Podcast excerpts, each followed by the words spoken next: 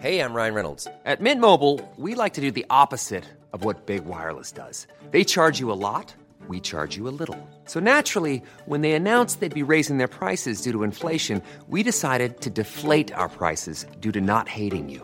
That's right. We're cutting the price of Mint Unlimited from $30 a month to just $15 a month. Give it a try at mintmobile.com slash switch. $45 upfront for three months plus taxes and fees. Promo rate for new customers for limited time. Unlimited more than 40 gigabytes per month. Slows. Full terms at mintmobile.com. Oi, oi, oi, oi.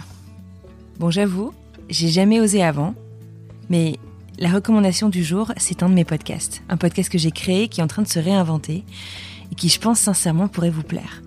L'épisode que j'ai choisi de vous présenter s'appelle Le français de Shanghai.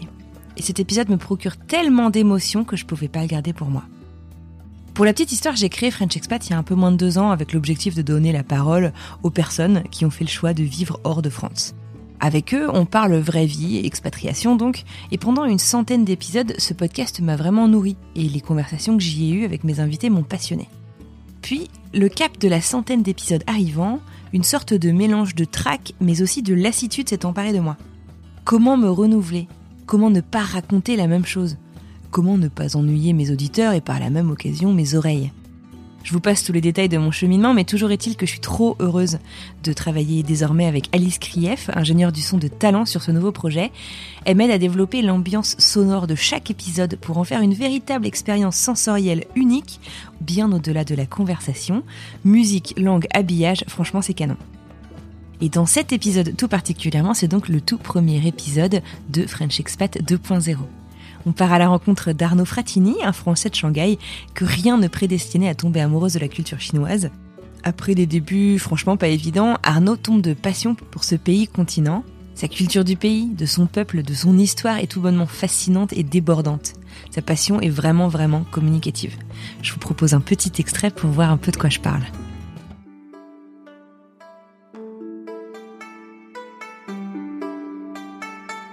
这个周末你打算做什么？我打算去看五月天的演唱会。你买好票了吗？买好了，我让我朋友买了两张票。你朋友是在哪里买的？我想跟我女朋友一起去。En fait, les Chinois, pour, euh, pour se dire comment vas-tu, euh, ni, chefan lama, c'est, c'est, en fait, littéralement, ça veut dire est-ce que tu as mangé, en fait? Ils, ils cherchent vrai pas. Ah, c'est excellent Ouais, ouais, ouais. Ils cherchent pas à savoir si vraiment tu as mangé, si tu as quelque chose dans l'estomac, mais c'est, c'est juste une, euh, une formule de, de politesse, en fait. Euh, la nourriture est extrêmement importante euh, en Chine, dans la culture chinoise et le.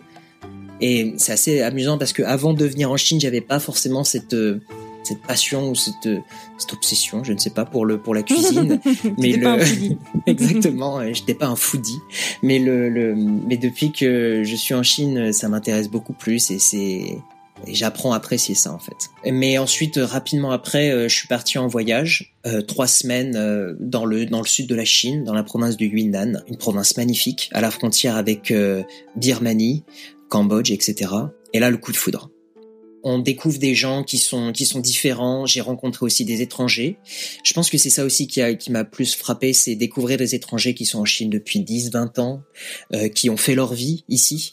Et en fait, c'est ce moment de, où on réalise que il est possible, en fait, et tout à fait, de vivre en Chine euh, en tant qu'étranger euh, sans rien connaître de ce pays, c'est possible en fait. Et à ce moment-là, j'ai, je suis tombé vraiment amoureux de ce pays et je me j'ai su que j'allais revenir dans ce pays et y vivre en fait.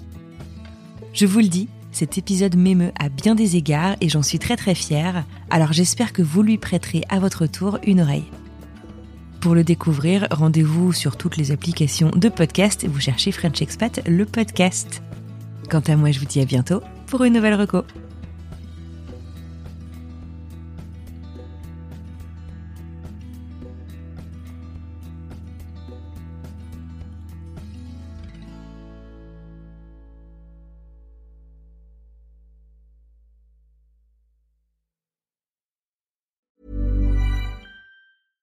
Bonjour, c'est Emmanuel Saint-Martin. J'ai créé French Morning il y a maintenant plus de 15 ans, avec une idée simple, donner aux Français de l'étranger une information utile et proche d'eux. En bref, un média communautaire dans le meilleur sens du terme. Plus d'une vingtaine de journalistes participent à cette mission et partagent notre motto, être sérieux sans se prendre au sérieux. Alors si vous voulez les soutenir dans leur travail, rendez-vous sur frenchmorning.com pour vous abonner. Nous n'existons que pour et par når de dør.